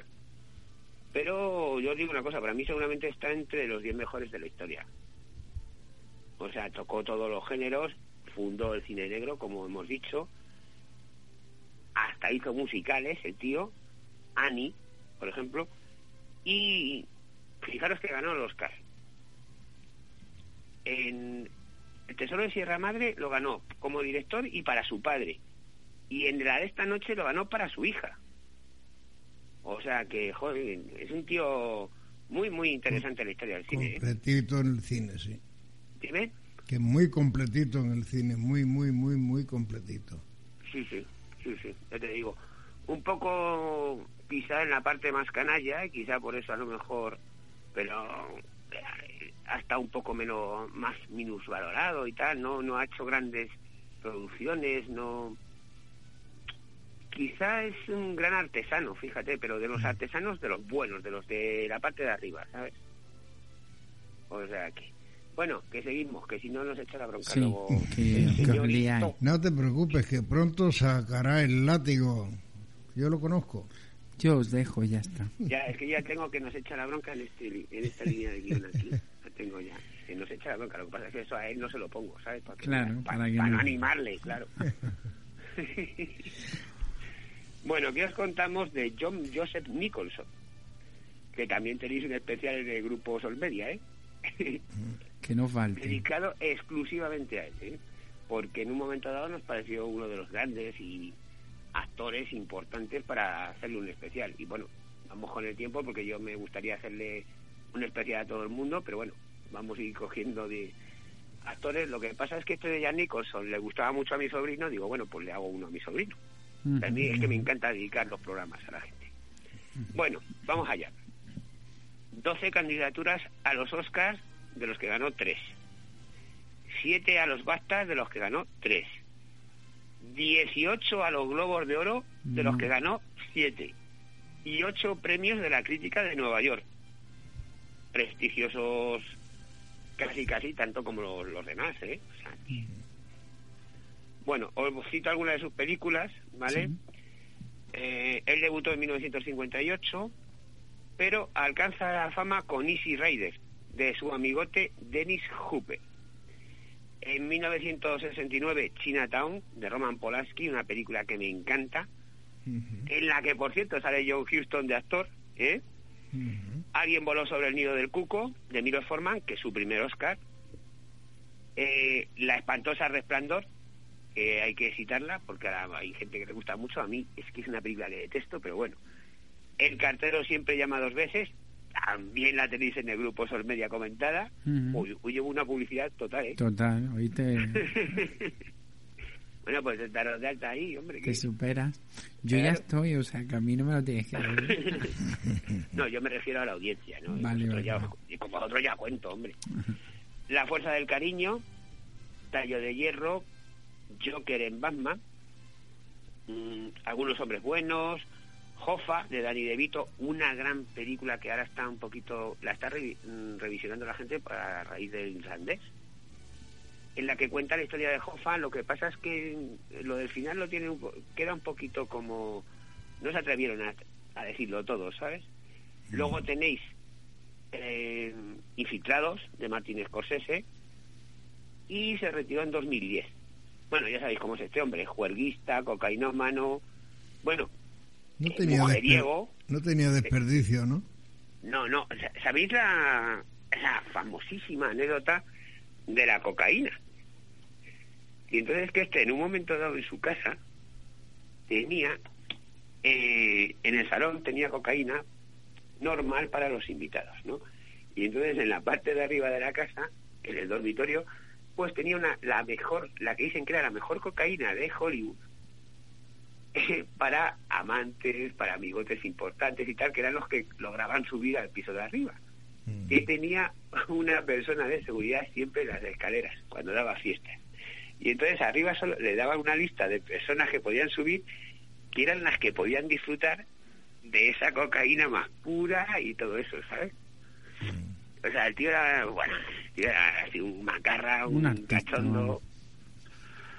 Bueno, fijaros que ahora que se ha retirado dice que es que se ha retirado para disfrutar de las mujeres y tiene 82 años. bueno. y a la pobre Jerica Houston, que fue su pareja durante 27, 17 años, pues es que a la pobre la tenía loca, ¿sabes? O sea, con... Pero bueno, bueno, eh, vamos con más protagonistas. María Catarina Turner nació en 1954 y esta mujer es más actriz de teatro que de cine. Es profesora además de interpretación en la Universidad de Nueva York. Esta chiquita debutó en el teatro muy, muy joven, pero en el cine lo hizo, lo hizo en 1981 con la tórrida, torridísima, caliente Fuego en el cuerpo de. Lawrence Kasdan. ¿Te acuerdas tú de esa película? Me acuerdo, me acuerdo, me acuerdo. Bueno, la estuve viendo el otro día porque también la iba a incluir no sabía si hacerle una, un especial o incluirla con el cartero siempre llamado dos veces, pero bueno, le voy a hacer un especial al final, porque la película es súper interesante. Es que lo merece, Raúl. Sí, sí, sí, es cine negro puro. Además, una revisión en el año 81 del cine negro es una especie como perdición de Wilder. Sí, de, ese estilo, ¿no? Un poquito más moderna, pero sí, sí, de ese estilo. Sí, pero es el mismo estilo, el mismo corte sí, señora Malota que convence a un incauto para que mate al marido. Mm. O sea que... Eso se da hasta incluso en los actuales días, ¿no? ¿Eh? Que eso se da en la realidad en los días actuales incluso. Sí, sí, hombre, bueno, nada más que tiene que ver los noticiarios. ¿eh? Hay cosas de esas rarísimas, macho. Que te quedas alucinado. Hay que ¿eh? tener, Raúl, hay que tener cuidado con los seguros de vida, ¿eh? Cuidado, cuidado. Es, es mejor no hacérselo. pero es que te obligan a hacerte al comprar un piso, al hacer la hipoteca, te obligan a tener seguro de vida, con lo cual ya estás sentenciado. Ya estás pillado. Claro, como ella has hecho un chulazo, estás muerto. Claro. siguiendo siguiendo el guion, ahora es cuando tengo que llamar la atención, ¿lo sabes? No, no, bueno, pues mira, pero vamos bien porque vamos bien. nos llama la atención dos páginas después del guion, o sea que está bien. Es cuando estaba previsto. Sí, este Javier de verdad es que lo del látigo lo lleva ah, en la piel, ¿sabes? Si no Era labor del director, Jolín. es muy duro estar en la cima. Todos los directores que están en la cima, la soledad de la cima, comprende. Claro, exactamente. Venga, que seguimos. Sí. Eh, luego se, se especializó un poco en papeles de mujer florero, ¿no? Fuego en el cuerpo, hoy no, perdón. Eh, borra, borra, eso ya lo corté en el vídeo. Tras el corazón verde, una fuertemente erótica que fue La pasión de China Blue, también revisable, ¿eh? La joya del Nilo, Peggy Sue se casó, uy, que es espantosa esa película. Bueno, pero luego hizo alguna película un poquito más seria, como El turista accidental o La guerra de los Rose. Eh, lo que pasa es que se ha tenido que retirar muy joven esta mujer porque tiene problemas de mm, tiroides. Y entonces lo que tiene ahora mismo es una... Eh, creo que se llama obesidad mórbida, ¿no? Debido a este problema. Pero bueno, por la película de esta noche obtuvo el Globo de Oro, ¿eh? O sea, que, que también... Es que a mí me gusta mucho el papel que hace ella también, ¿eh? O sea... Por eso ha sido un poquito como más... No sé... Un poco más insustancial. Pero yo hago en parte del peso de la película y... No sé, bueno... Mm, ahí os dejo, mira, que opinéis cada uno un poquito, porque en momentos la veo un tanto irregular. Pero bueno, la que sí que nos parece brutal es Angelica Houston eh, en esta película, os quiero decir. Y bueno, y muchas otras, claro. Pero por esta ganó el Oscar, ¿eh? la mejor secundaria. Bueno, pues nació en 1951 y bueno, me parece a mí normal que siendo nieta, hija de, actor y director, bueno, pues debutó en una película de su padre, que se llamaba Paseo por el Amor y la Muerte, que a mí me gusta también bastante esa película, ¿eh? del 69. Bueno, pues entonces eh, quizá, ya, ya os digo que la crítica está un poco en contra de su padre y quizá eso la arrastró a ella, que le hicieron unas críticas feroces por esta película, y entonces ella se decantó para el teatro y se fue hacia Broadway, que donde tuvo la desgracia de conocer a Jan Nicholson, que estuvieron saliendo 17 años, pero vamos, la pobre es que le hizo de todo, ¿eh? El que le hizo de todo. Bueno, fue haciendo algunas secundarias así, hasta que en 1981 hace El cartero siempre llama dos veces, un papel que parece menor pero que tiene mucha presencia y mucha importancia en la trama además. También la tenemos en Grupos Olmedia, o ya lo he dicho antes, sí, con Jan Nicholson, vale. Concesión por la publicidad, por Dios. bueno, relanza entonces su carrera y mm, esta película ya le da el espaldarazo definitivo por que gana, hemos dicho, el, Oscar. Y bueno, pues empieza ya otra vez a trabajar un poquito más en el cine. Ya se anima ella, ¿no? Y bueno, en, esta película su rol es la vengativa nieta de don Conrado Picci, ¿no? Y a la vez es hija de Dominique, al que pone en contra de, de su exnovio Charlie y de Irene Walker, y entonces es la que va a complicar toda la trama, ¿no? Pero no, no podemos decir más porque no queremos decir mm. Luego tiene otras películas excelentes que hizo posteriormente, bueno, Delitos y Faltas, en el 89, de Woody Allen, muy bien. Los Timadores, en el 90, una gran película de Stephen Frears. Misterioso asesinato en Manhattan, otra vez con, con Allen. Jardines de Piedra, de Coppola. Y al final trabajó también en Dublineses, que era ya, como hemos dicho antes, la última de su padre. Y luego en comedia, pues eh, no nos olvidemos de que ha hecho Morticia Adams. Total, que es casi... Claro, que es quizás... Una de las más conocidas. Sí, el papel más conocido que tiene por el gran público, seguro. O sea, que, y que está espectacular. vamos, que son películas súper divertidas, ¿no? Y además tienen unos primeros planos que son de escándalo, ¿no? Sí, bueno, tiene una nariz interesante la tía. Total. digamos, una, una nariz tipo Cleopatra. Bueno, eh, los secundarios. Sí. ¿Cómo no destacar a ese William Hickey, eh, el, que, el hombre que hace de Don Conrado Picci? Le nominaron al Oscar al mejor secundario por esta película. Y bueno, lo hemos visto en algunas películas espectaculares, ¿no? Pequeño Gran Hombre, El Nombre de la Rosa, y no tengo ninguna más, no sé por qué. bueno, el pequeño gran hombre y el nombre de la rosa. Y luego también destacamos a John Randolph, que es el, padre de Charlie, es un actor admirable, que es Angelo Partana. Este sí ha hecho muchas películas, veréis. La ciudad desnuda, Plan Diabólico, El Día de los Tramposos, de Joseph Leo Mankiewicz, Serpico, o Todos los Hombres del Presidente, otra película también muy buena. Y bueno, pues ya no cuento más. Con ¿Eh? esto y un bizcocho. Vamos bien de tiempo. Uy, qué bien. A ver, bien. a ver si la peli, los que no la hayan visto aún. Bueno, eh, os- os doy mi opinión definitiva. La película es eh, una parodia, ¿vale? O sea, mm, excelente y tal, pero yo creo que se burla un poco de las películas sobre la mafia, ¿no? Y entonces es una parodia, es una comedia, es una película que nos tenemos que ver para pasarnos una tarde divertida, que también la pueden ver los niños, ¿eh? Pues no tiene así nada que no pueda haber un crío, digamos, de 10, 12 años. Y para los amantes de las bandas sonoras, entre los que yo conozco alguno, Ahí, ahí. eh, Rossini y Puccini y variaciones sobre sus temas, ¿no? La banda sonora es espectacular. Y yo te lanzo una pregunta antes de que te vayas ahí, para que luego digas. Eh, ¿No podría tener algo de inspiración esa eh, película ya más, mucho más moderna como es eh, eh, Señor y Señora Smith? Sí, hombre, sí, sí, sí. Sí, sí, Porque de hecho me, recordó un poco a... Siempre lo citan, sí, sí, sí, ¿Verdad? por supuesto, por supuesto, sí, sí. No, de hecho, además, creo que el, el director de Señor y Señora Smith dijo que se había inspirado en esta película, ¿eh? Total. O sea que sí, sí, muy bien traído, porque sí, es verdad. Además, eh, cuando tú ves alguna crítica de Señor y Señora Smith, te lo comentan. Normalmente, sí, basada, eh, inspirada, ¿sabes? Sí, sí, sí.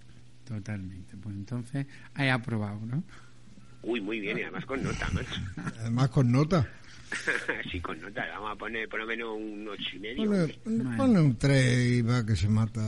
Ya estamos, pero no tiréis las piedras entre vosotros. Que... Es que me gusta que a las cosas se les ponga a cada uno su nombre y su apellido. Tranquilo, que ahora no que viene, andemos, no andemos enredando. que ahora ¿vale? que viene su sección lo voy a poner yo fino. Tú. Claro, vamos a ver, pero para Cacaricueta no es ese comentario de, de muy de alto nivel, macho. Si me lo haces tú no tiene la misma nota, es que eso es lo que Claro, pasa, porque claro. bueno. Tú ten en cuenta que yo soy un cacaricueta, no Es que hay, Emilio. que hay que comprender lo que hay que comprender y nada más. Y no hay que ir más lejos, Raúl. Tú eres maestro y yo pues un cacaricueta. Claro, es que no es lo mismo, no, no se puede evaluar lo mismo a un maestro que un cacaricueta. Así es.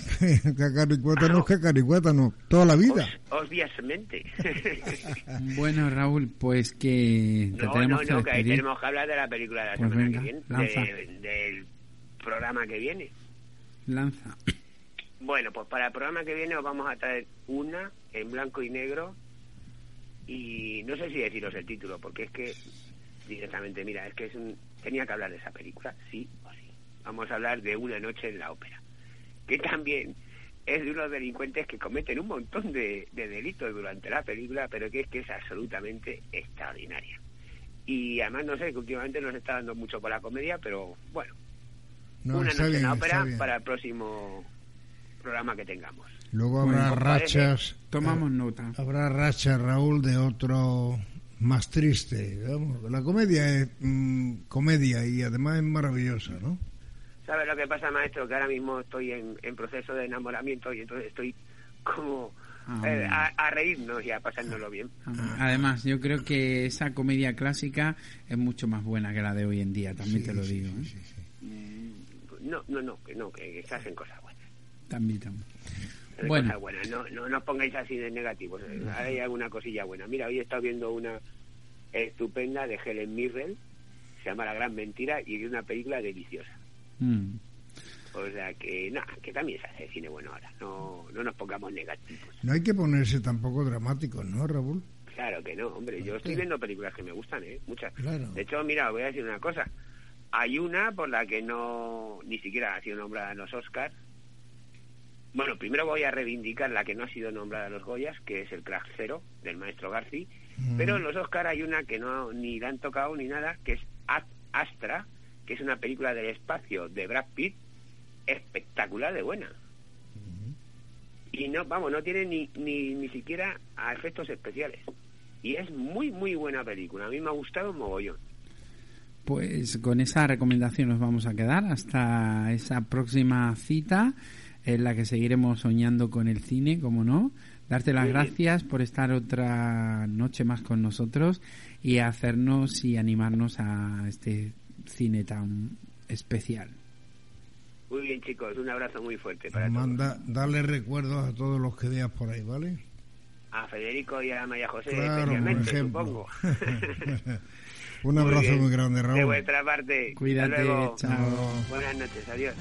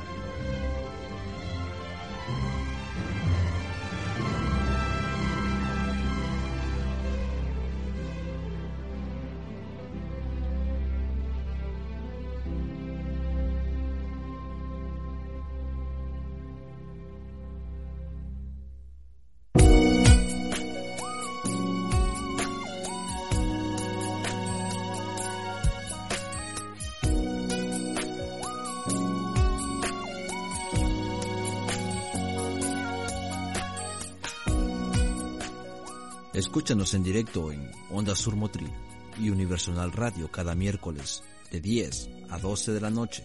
Y si no puedes, en diferido a través de las distintas emisoras que nos emiten en su parrilla, como es LNX Radio, Mundo Insólito Radio, la radio de la historia, y en plataformas como Evox, iTunes o Google Podcasts, entre otras.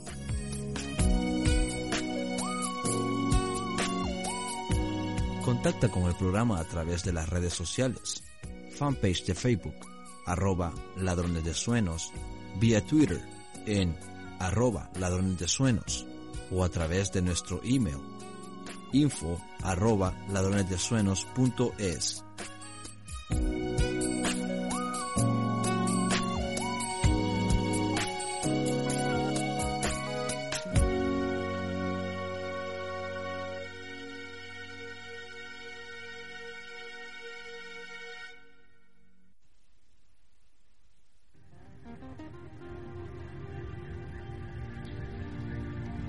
Y vamos a entrar ya de lleno en nuestra recta final del programa.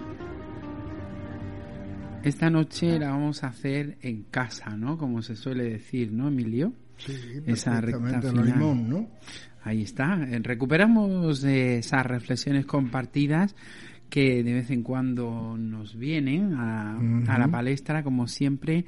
Ya sabéis que nos gusta apoyarlas con un pequeño audio, ¿no? Que nos ponga en situación y a partir de él pues entramos un poco en, en materia, en materia y, y, en debate, con independencia de que hoy Emilio, como he dicho, vamos a hacer en conjunto estas reflexiones compartidas con esa reflexión final que me habías hecho referencia anteriormente a que querías hablar de la amistad, ¿vale? Claro, si te parece. Claro. Pues escuchamos este pequeño audio de Facundo Cabral y comenzamos.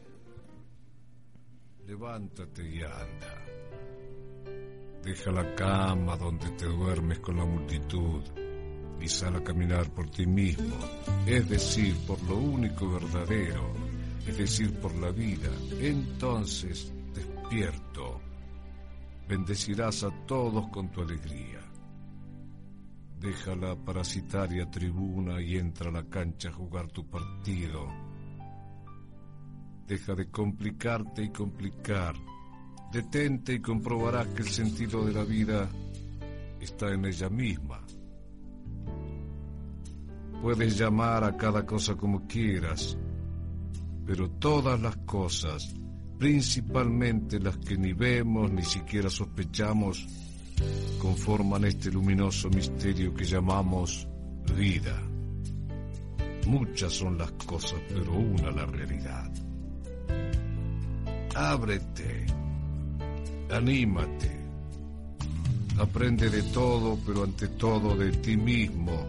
Concéntrate en esto y te iluminarás. Esa serena alegría te llevará de estadio en estadio, siempre en ascenso espiritual, intelectual y material, cantando, bailando y amando.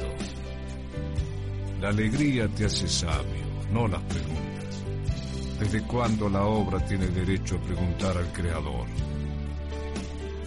Solo hace falta que te des cuenta de que eres parte del universo. Entonces serás para ti y para los demás una constante inspiración. Libre de todo lo que divida. Entonces tu vivir será un arte. Y en lo más profundo de ti está la raíz de tanta belleza. Solo a partir de ti cada acto puede ser una totalidad. Por eso no pidas más Vive más. Ese es el secreto de la riqueza. Por eso no debes seguir a nadie como un huérfano, sino seguirte como un hombre. Entonces comprenderás que para vivir mejor hay que ser mejor. Vacíate constantemente, atento al momento. Entonces las novedades serán constantes es decir, te enriquecerás constantemente. Entonces tu espíritu volará. Vacíate de pasado y te llenarás de presente, siempre rico cuando lo vives sin preconceptos. En el pasado te encierras con lo muerto, es una muralla que te separa de lo vivo, Vacíate de pasado y volverás a ser un niño, es decir, un ser abierto a todo, receptivo y por lo tanto en un constante juego. Y el niño está liviano porque está libre de recuerdos y experiencias, porque no sabe nada, por eso goza todo, por eso todo lo excita, lo asombra. Como el viejo no puede moverse porque sabe demasiado, porque recuerda demasiado, porque sus experiencias lo encadenan a preconceptos que lo privan de las novedades. Entonces no hay presente, por lo tanto no hay vida, porque la vida está en el ahora mismo. Las viejas voces de tu interior no te dejan oír las voces nuevas que te llegan del exterior en el presente, que es todo lo que hay. Y solo cuando hay silencio interior se pueden oír las voces del exterior. Solo en la quietud se puede sentir al eterno movimiento que nos rodea. Solo en la quietud comprobarás que la hierba, es decir, la vida, crece constantemente y tú eres parte de esa evolución, aunque no hagas nada. Estás escuchando Ladrones de Sueños.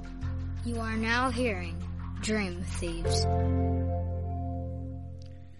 Pues Emilio, abrimos mm, esa línea reflexiva sobre... A mí me hace, Facundo Cabral me hace reflexionar muchísimo porque además de una literatura profunda, una poesía emergente, está sin duda analizando realmente al ser humano en su contexto, ¿no? Y hablando de ser humano, Javier, sí.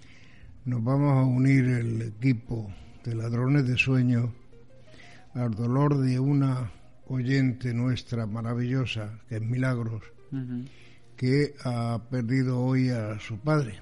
Entonces, unirnos a su dolor y eh, lamentar su pérdida, eh, no tenemos forma de expresárselo de mejor manera.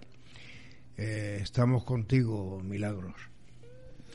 Pues sí, hay que dar mm, ese sentir, y qué mejor que ese sentir expresado con ese ímpetu y ese y esa lanza que, que hace precisamente Facundo Cabral acerca de la vida ¿no? con este audio. Por eso me ha puesto, a mí personalmente, yo creo que a ti también, Javier, nos ha puesto un poquito en tensión y en sincronización con lo que es el rango de la amistad y la perfección del ser humano. Yo creo que sin duda la amistad bien entendida, da igual que sea con mujer, con hombre, pues no sé, incluso con un perro, ¿qué quieres que te diga? La amistad es fundamental y el respeto es donde está el centro de ese, de ese misterio que se llama amistad. Amigos se tienen muy pocos, bien lo sabemos, pero los pocos que se tienen se deben de tener con una extraordinaria selectividad. ¿Por qué? Porque hay veces que un amigo, si es de verdad un amigo, es casi, casi tan importante como un familiar muy allegado. ¿Opinas lo mismo, Javier? Pues eh, más que casi, casi, yo incluso diría que más. A veces hay amistades que son mucho más que un familiar, ¿no? Sí, porque la familia a lo mejor en cualquier momento, eh, cuando hay un, pues no sé, algún tipo de herencia, algún tipo de cosa, es decir, los amigos se escogen, la familia no, la familia es algo que, que te impone la naturaleza y el sistema. Sin duda hay amigos que te perduran toda la vida y hay, eh, pues no sé, hermanos que por una eh, miserable peseta de diferencia, dejan de hablarse y se atropellan, se odian y se molestan unos a otros. Eh, creo que eh, más o menos los intereses predominan dentro de la familia. A lo mejor en la amistad, en el amigo, eh, predomine menos el interés del dinero, ¿no?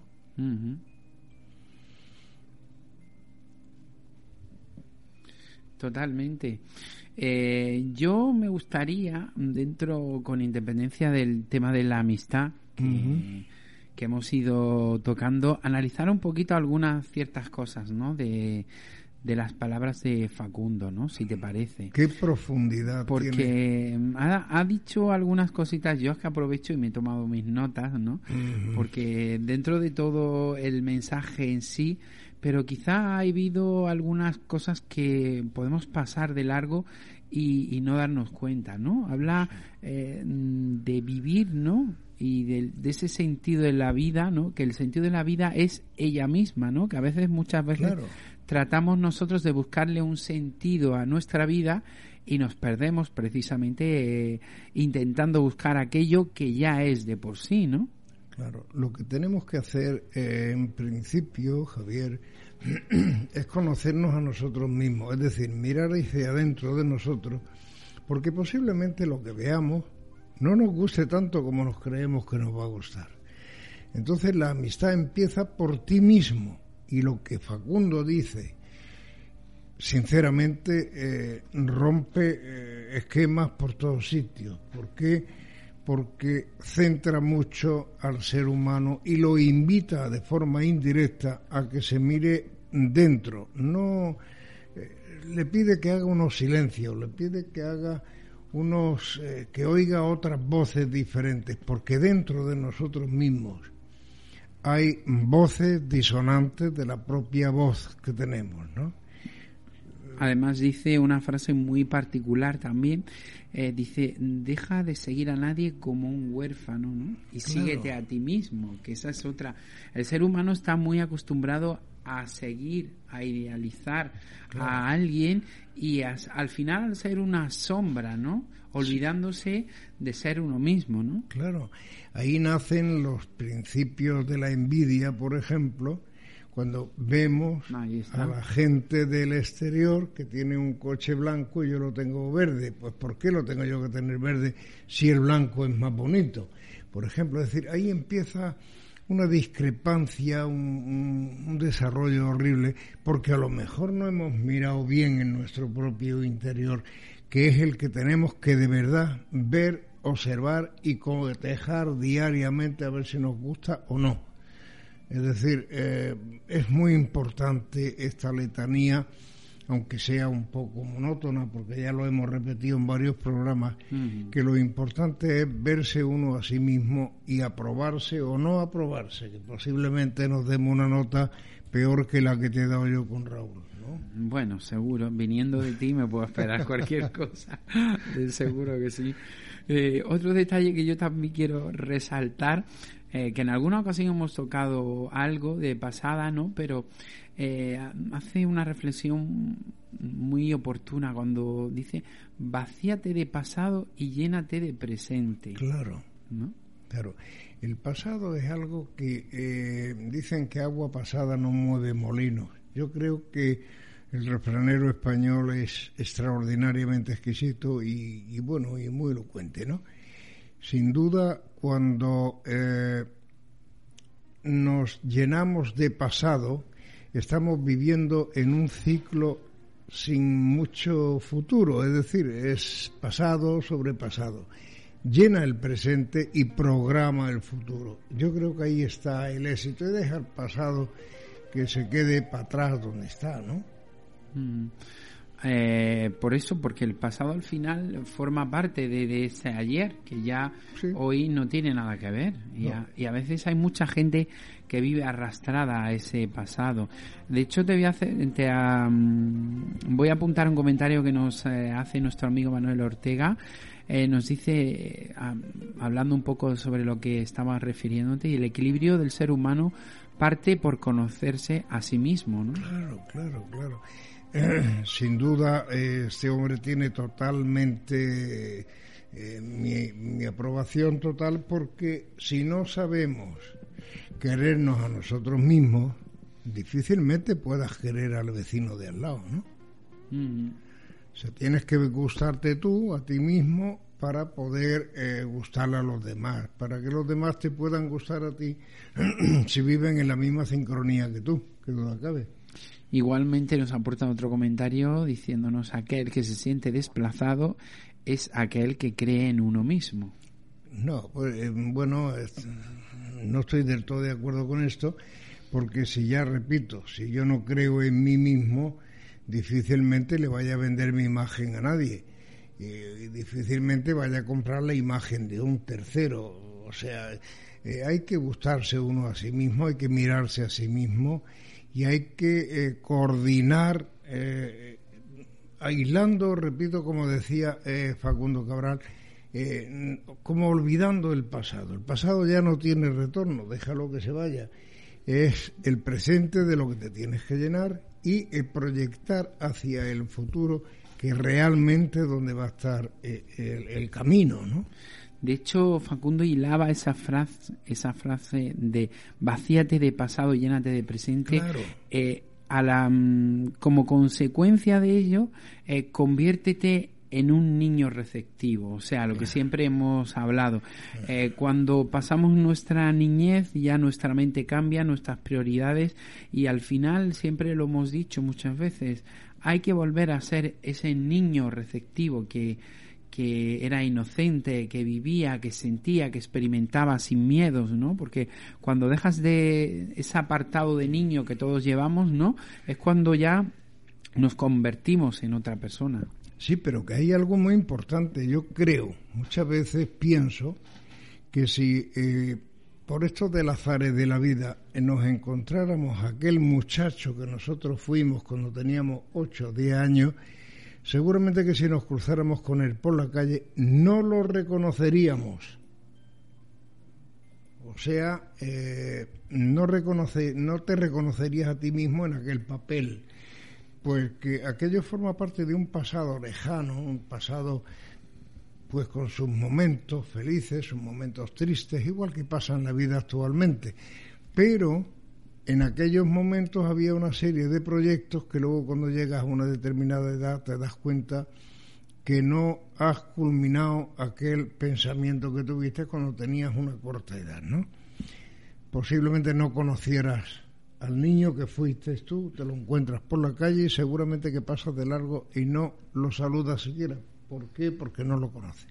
Totalmente, totalmente. Y eso, y con referencia al pasado, como hemos estado hablando hace un momento, nos apuntaba de nuevo Manuel, decía, el pasado a veces no hace sino despistar al presente, ¿no? Claro, eso es totalmente real. De hecho, de este tema hemos hablado ya en varias ocasiones, incluso con Dora Hill en su sección mm. Encontrando lo que buscamos, eh, con ese eh, esa mente que tenemos tan ocupada eh, en hechos pasados que al final no nos permite vivir el presente. Claro, por eso si te encierras en el ayer, sigue siendo ayer, no sigue siendo hoy. entonces, el equilibrio que tendrías que buscar mm, viviendo el día presente, te lo quedarías un poco en la parte de atrás, ¿no? En la retaguardia. Eh, no, hay que eh, pensar en el momento actual y hay que pensar en el proyecto de futuro. Y el proyecto de futuro es fundamental e importantísimo. ¿Por qué? Porque eh, no nos va a retrotraer en el tiempo ni en los recuerdos. Sencillamente los recuerdos los dejamos ahí. Si era algo gracioso nos reímos y si era algo triste lo obviamos. Y se acabó, no tiene más vigilia. Es lo que hay. Totalmente. Yo creo que al final eh, tenemos que seguir nuestro camino. Claro. Porque está ahí y no nos queda otra que seguirlo sin más florituras y más mm, adornos que los que nos encontramos realmente. El camino es avanzar, Javier. Eh, lo que no se puede es retroceder porque entonces vivimos en un caos. Es decir, eh, hay que seguir avanzando, hay que seguir fomentando nuestro conocimiento, porque a eso hemos venido aquí, a aprender. Traíamos alguna lección posiblemente de alguna otra vida eh, que hubiéramos vivido, pero sinceramente sigue siendo pasado, ya no, no, no, no forma parte de ningún núcleo actual, forma parte de un núcleo pasado y se ha ido y adiós, muy buena. Eh, por eso hay, eh, eh, yo creo mucho en que el ser humano tiene que ser arrepentido de algo. Y si te tienes que arrepentir de algo, lo único que tienes que hacer es no volver a caer en el mismo charco, ¿no?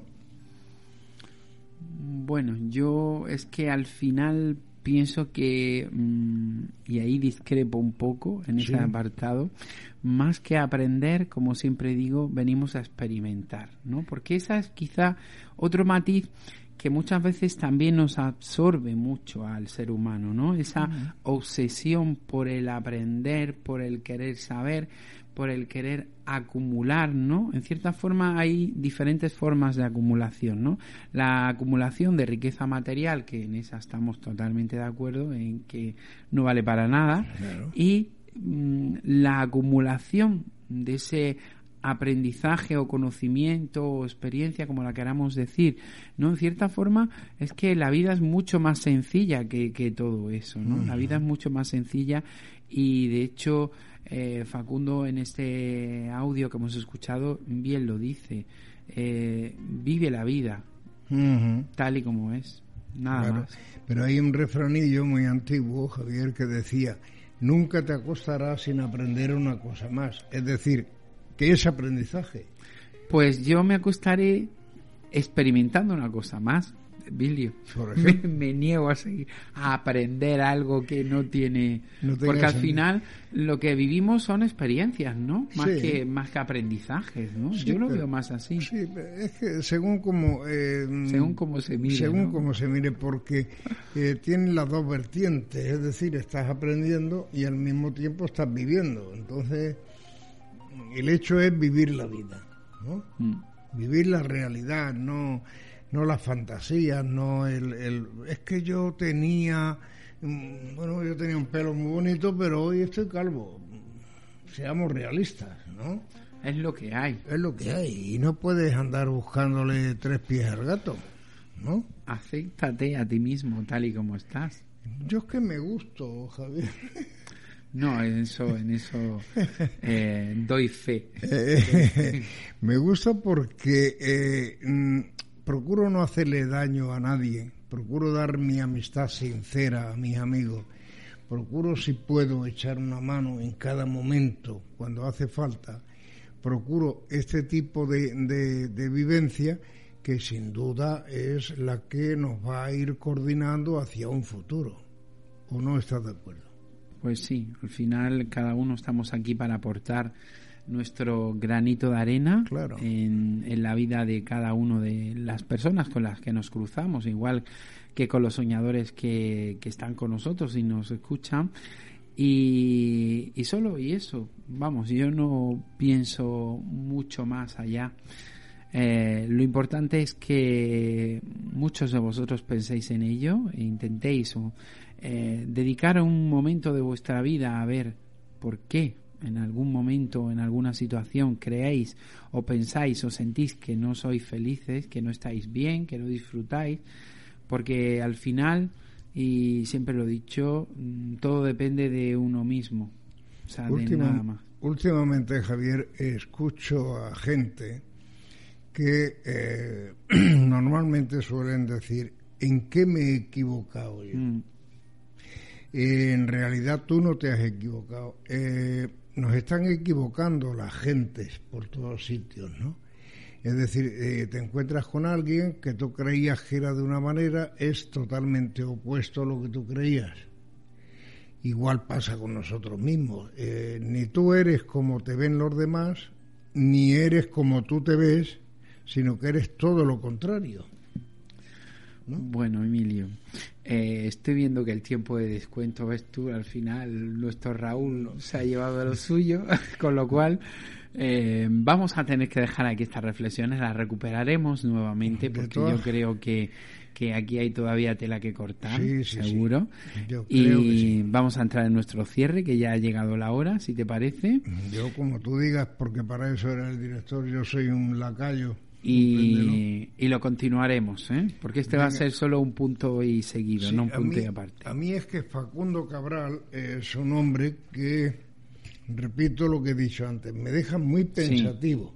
Creo que deberíamos escuchar más que, que otras cosas, porque creo que eh, lo que tras hay mucho más de lo que transmite de lo que habla. Claro.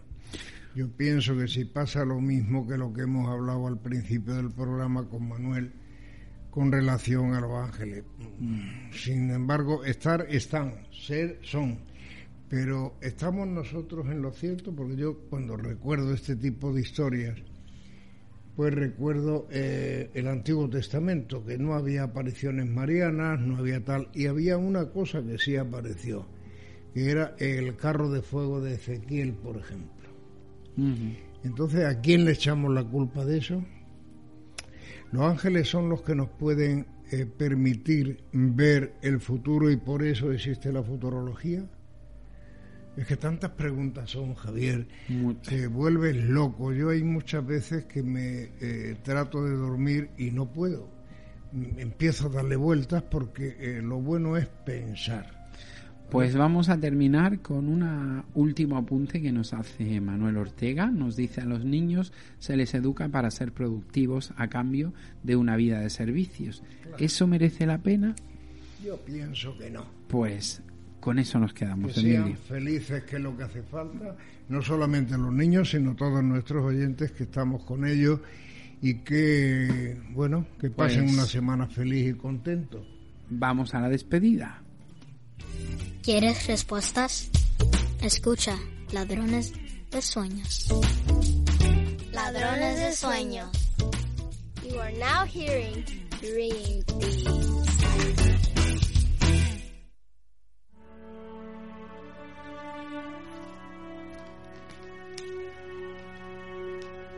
Pues ahora sí, Emilio. Ahora llegó la hora de decir adiós. Valga la redundancia. Si te parece, ¿no? Pero sí, a mí me parece estupendo lo que, eh, que, que pasen una semana feliz y contento y el miércoles que viene más.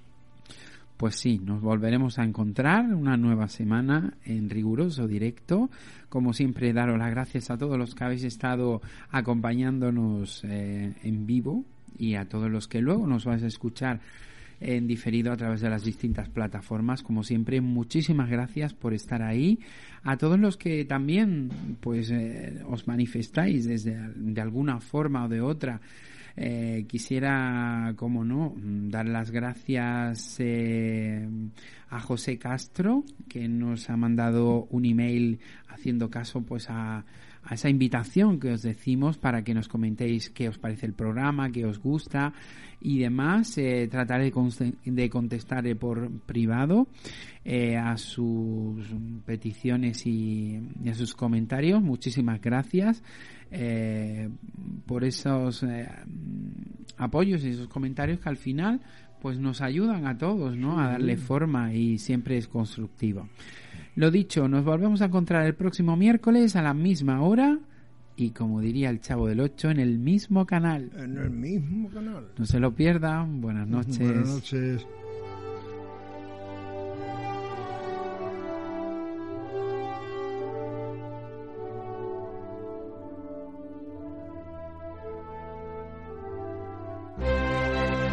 Las opiniones vertidas en este programa son de exclusiva responsabilidad de quienes las emiten y no representan necesariamente el pensamiento de la dirección del programa ni de la emisora. La misma declina toda responsabilidad por los derechos que pudieran derivarse de la escucha y o interpretación de su contenido, así como de la exactitud y verosimilitud.